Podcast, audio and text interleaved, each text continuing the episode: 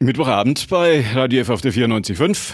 Mittwochs zwischen 20 und 21 Uhr, das heißt Studiogäste im Radio F Studio. Günter Moosberger wünscht Ihnen einen gemütlichen Sommerabend zu Hause. Gute Fahrt, wenn Sie uns im Auto zuhören. Swing Street ist wieder da. Das ist heute unser Thema. Das Ereignis der Saison nach der Sommerpause und der Mann, der es im Fürther Stadttheater auf die Bühne bringt und auch schon gebracht hat. Nicht alleine, aber ganz entscheidend heute bei mir im Radio F-Studio. Tilo Wolf ist da. Schönen guten, guten Abend. Abend. Guten Abend. Schön, dass Sie hier sind. Viel los auf dem Weg von Fürth nach Nürnberg? Naja, äh, nicht so sehr viel, denn meistens fahren die Nürnberger nach Fürth und nicht die Fürther nach Nürnberg. Nein. Sie leben in Fürth? Ich lebe in Fürth. Ich bin, in, ich bin eigentlich in Nürnberg geboren, also rein gebürtig bin ich Nürnberger, aber ich bin gefühlter Fürther. Da bin ich aufgewachsen, ist meine Heimat. Von da fahre ich gerne in die Welt hinaus, aber da kehre ich auch gerne zurück. Fürth so richtig zentral oder so ein bisschen am Rand? So ein bisschen am Rande des Stadtparks. Schöne Gegend. Ja, sehr schön. Einzige, was in Fürth im Augenblick nicht so viel, viele Menschen glücklich macht, sind die Fußballergebnisse, glaube ich, habe ich mitbekommen. Die sind in der Tat verbesserungswürdig. Da sind wir natürlich nicht ganz so glücklich, aber ich denke mal, wir werden die Kurve kriegen und da hoffe ich doch sehr darauf. Wir sprechen über Erfolgreicheres, als die Kräuter und die Spielvereinigung im Augenblick zu bieten hat, wobei vergangenes Jahr noch Bundesliga, wollen ja auch viele hin, ohne das überhaupt jemals geschafft zu haben. Swing Street ist wieder da. The Famous Store on Swing Street. Worum geht's? Es geht um ein junges Paar, Mike und Anna, die von Berlin aus nach New York ziehen. Er ist, halb, er ist Amerikaner und sie ist Halbamerikanerin. Und ähm, sie versuchen dort ihr Glück zu finden. Sie haben sich kennengelernt, sie sind beide sehr musische Menschen. Aber Mike beginnt eine Karriere als Investmentbanker und wird da auch sehr erfolgreich. Und Anna versucht sich als DJ einen Namen zu machen, aber sie hagelt sich eine Absage nach der anderen ein. Und da entsteht natürlich ein Konflikt. Er sehr erfolgreich, sie zunehmend frustriert. Das kann nicht lange gut gehen. Und sie streift irgendwann durch die Straßen New Yorks und landet in der damals 133. Straße und die wurde damals die Swing Street genannt, weil in den 1930er Jahren da ein Jazzclub und ein Vergnügungslokal neben dem anderen war. Und in dieser Straße im heutigen New York, wohlgemerkt, findet sie einen Plattenladen. Und der birgt ein Geheimnis. Lief im vergangenen Jahr im Förderstadttheater schon mal mit großem Erfolg, kommt jetzt wieder. Die Story auch von einem Fürther? Ja, es war so. Ich war, ich war vor ungefähr vier, fünf Jahren auf dem Sofa gesessen und habe mich mal abends durch die Weltgeschichte gegoogelt und ich stieß plötzlich auf die Swing Street in New York und ich dachte mir, wow, das ist ja spannend und das ist, um dann noch kurz darauf einzugehen, das ist die Straße, wo die ganzen großen Jazzmusiker, die wir heute kennen, Ella Fitzgerald, Louis Armstrong, Count Basie, alle haben da angefangen, haben da gespielt. Das war der Schmelztiegel der, der, der Swingmusik in den 1930er Jahren. Und ich dachte mir, da muss es doch bestimmt Musiktheater, irgendeine Show, irgendwas drüber geben. Und ich habe fast nichts gefunden. Es gab eine Platte von Barry Manilow, es gab eine Big Band irgendwo in der Welt, die so hieß, aber es gab überhaupt nichts, was annähernd Musical war. Und dann dachte ich mir, da müsste man doch eigentlich eine Geschichte dazu schreiben. Dann habe ich meinen guten alten Freund, den Ewald Ahrens, angerufen. Heute ja sehr erfolgreicher Bestsellerautor. Und ähm, habe ich gesagt, Ewald, hättest du denn Lust, da eine Geschichte drüber zu schreiben? Ich habe da so eine Idee. Naja, und Ewald war Feuer und Flamme mhm. und dann haben wir uns zusammengesetzt und dann ist Swing Street entstanden. Gute Story. Und die Musik ist der Swing für den Song Sie mit Wir bewegen uns in zwei Zeitebenen. Wir bewegen ja. uns im New York des heut, im, im, heutigen New York. Ja. Da haben wir natürlich eine zeitgemäße Musik. Aber so viel kann ich verraten. Wir gehen natürlich durch eine geheimnisvolle Tür im Plattenladen in die 30er Jahre des letzten Jahrhunderts zurück. Und da ist dann die ganze Thilo Wolf Big Band auf der Bühne und da geht es dann wirklich um die Swingmusik. Da wird getanzt, da wird gesungen. Das heißt, wir haben zwei Zeitebenen mit der jeweiligen Musik. Famous Store, das ist die Famous Store. Genau, das ist die berühmte Tür. Und diesen Club, muss ich dazu sagen, den gab es damals wirklich. The Famous Store war ein, ein authentischer Club hm? in den 30er Jahren in New York. Gibt es das Blue Note eigentlich noch? Wenn man, wenn man Jazz und New York sagt, sagt doch sofort einer immer Blue Note. Gibt es das noch? Ich, ich gehe schwer davon aus, also ich war ehrlich gesagt schon länger nicht mehr da, aber eigentlich glaube ich schon, ja. So eine der Bastionen des, des, ja, des Jazz auch in dieser Stadt. Für Swing Street gab es große Anerkennung. Deutscher Musical-Theaterpreis. Das war ja eine wunderbare Geschichte, als die Nominierungen reinkamen. Wir wurden ja zweifach nominiert. Die Caroline Konert als beste Hauptdarstellerin die ihn dann auch gewonnen hat. Christoph Müller und ich freuen uns nach wie vor über die Nominierung für das beste Arrangement. Aber das ist natürlich schon eine Anerkennung, ganz klar. Sie sind ein Mann für die Big Bands und haben mit 24 Jahren die erste Big Band auf die Beine gestellt. Muss man ernsthaft fragen, wie ist das, wenn ein junger Mann sagt, ich bin jetzt Anfang 20? Wie viele Musiker, wie viel Equipment, wie viel Organisation braucht man, um eine richtige Big Band zu haben? Naja, eine Big Band, wie der Name schon sagt, ist, halt big sein. Ein, ist halt nun mal groß. Und äh, es sind genau 18 Musiker. Mhm. Braucht man 18 Musiker, die man als 24-Jähriger die man erstmal finden muss. Und, ähm, wie waren das? Naja, das war damals, äh, da hatten die Kollegen vom Bayerischen Rundfunk, ich darf das sagen, da hatte ein, ein Redakteur Der Klaus Heffner, sehr, sehr viel Vertrauen in mich und ähm, ich bewundere ihn heute noch dafür, dass er einem 24-Jährigen nicht nur die Gründung einer Big Band ermöglicht hat, sondern auch, es war ja gleich die erste Folge einer Jazz-Sendung, die wir zwölf Jahre haben sollten. Wir hatten gleich die großen Gäste, die großen Big Band-Heroes, Max Greger, Hugo Strasser, wir hatten Adner aus London, Wall Street Fresh, wir hatten aus den USA den großen Grand Seigneur Toots Tielemans. Das war gleich eine Starriege, also die, die, die, erste, die erste Aufführung, das erste Mal Big Band auf der Bühne ging gleich volle Kanne los und da bewundere ich den Klaus, dass er den Mut hatte, mir das zuzutrauen. Damalige Geschäft des Studio Franken hier beim BR in der, in der Wallensteinstraße. Genau. Sind die Kollegen ja heute noch. Wie sucht man? Vier und, wie viel waren es? 24? 18, 18 Musiker. 18. Naja gut, ich, ich kannte schon ein paar und ein, einer der Dreh- und Angelpunkte ist Norbert Nagel, der auch heute noch in der Band ist und auch ein, ein ganz, ganz langjähriger Freund.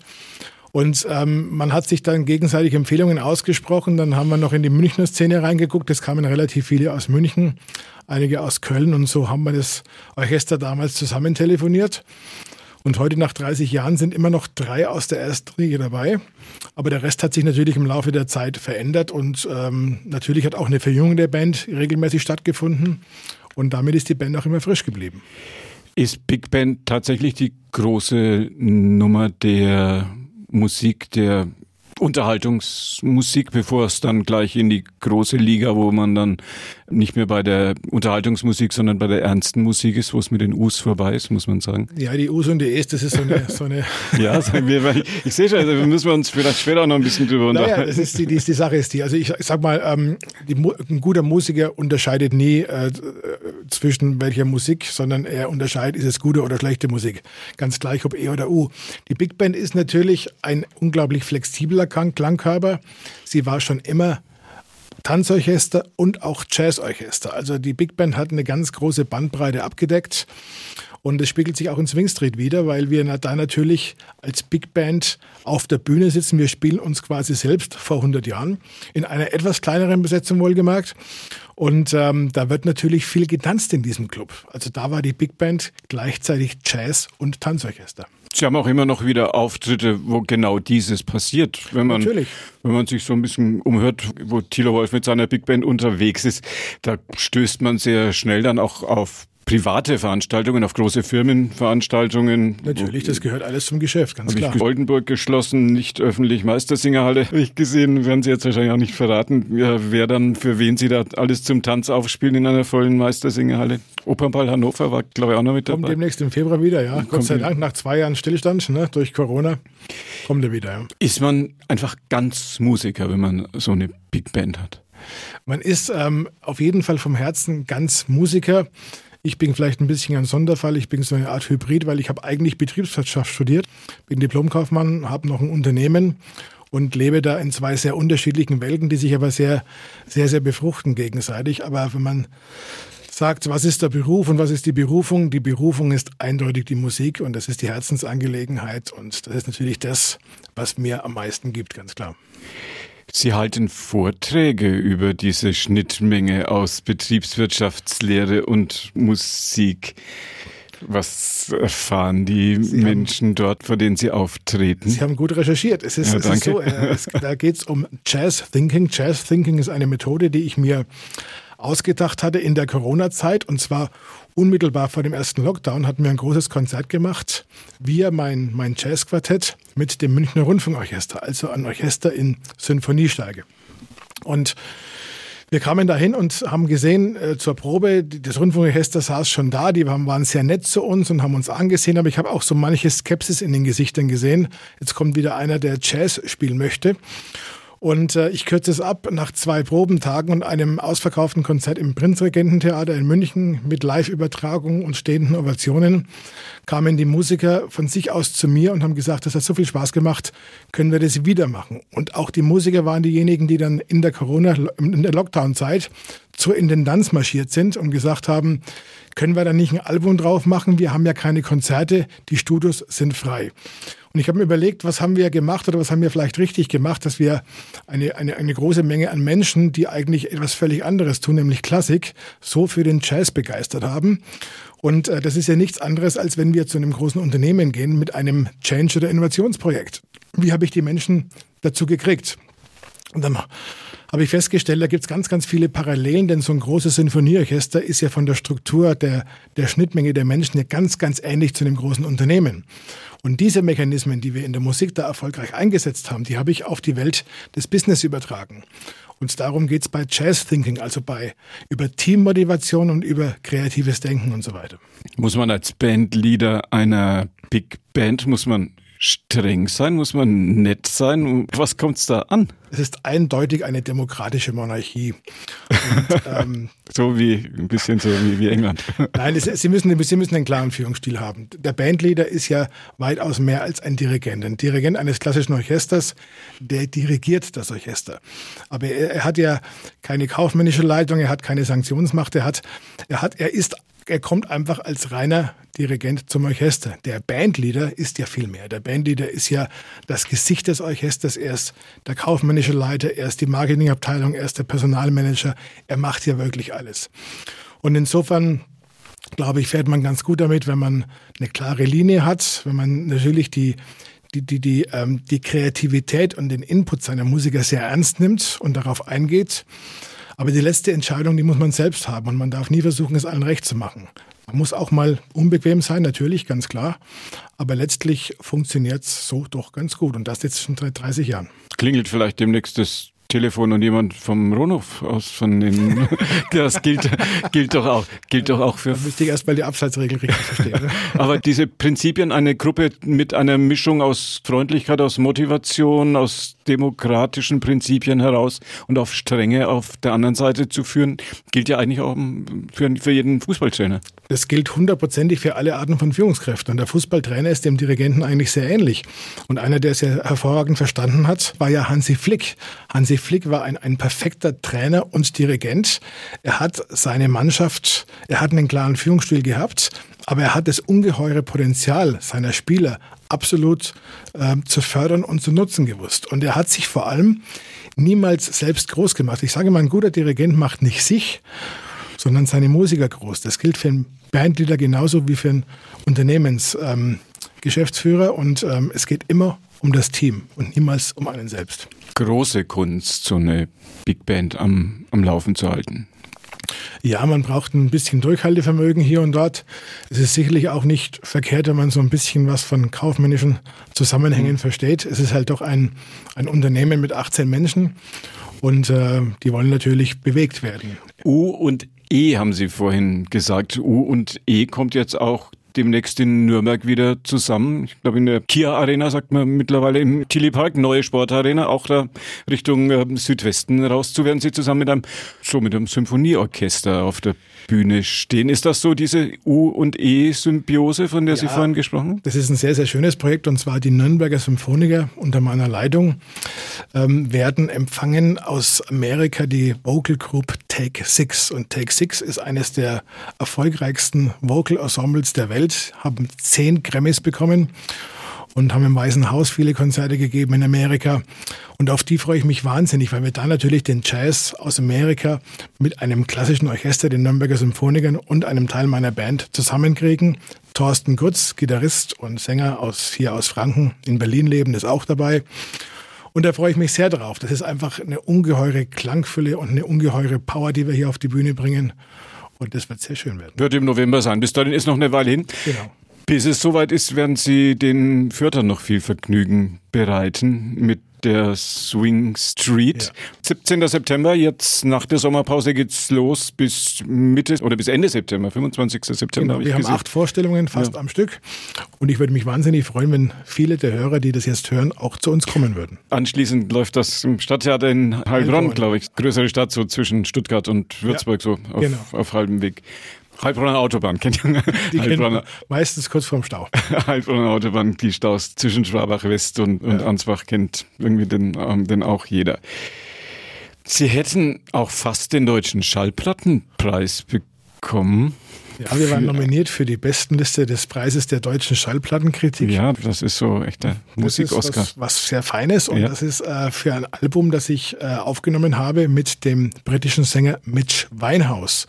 Und der Name sagt's schon, er ist der Vater von Amy Winehouse, ein ganz, ganz toller Big Band-Sänger.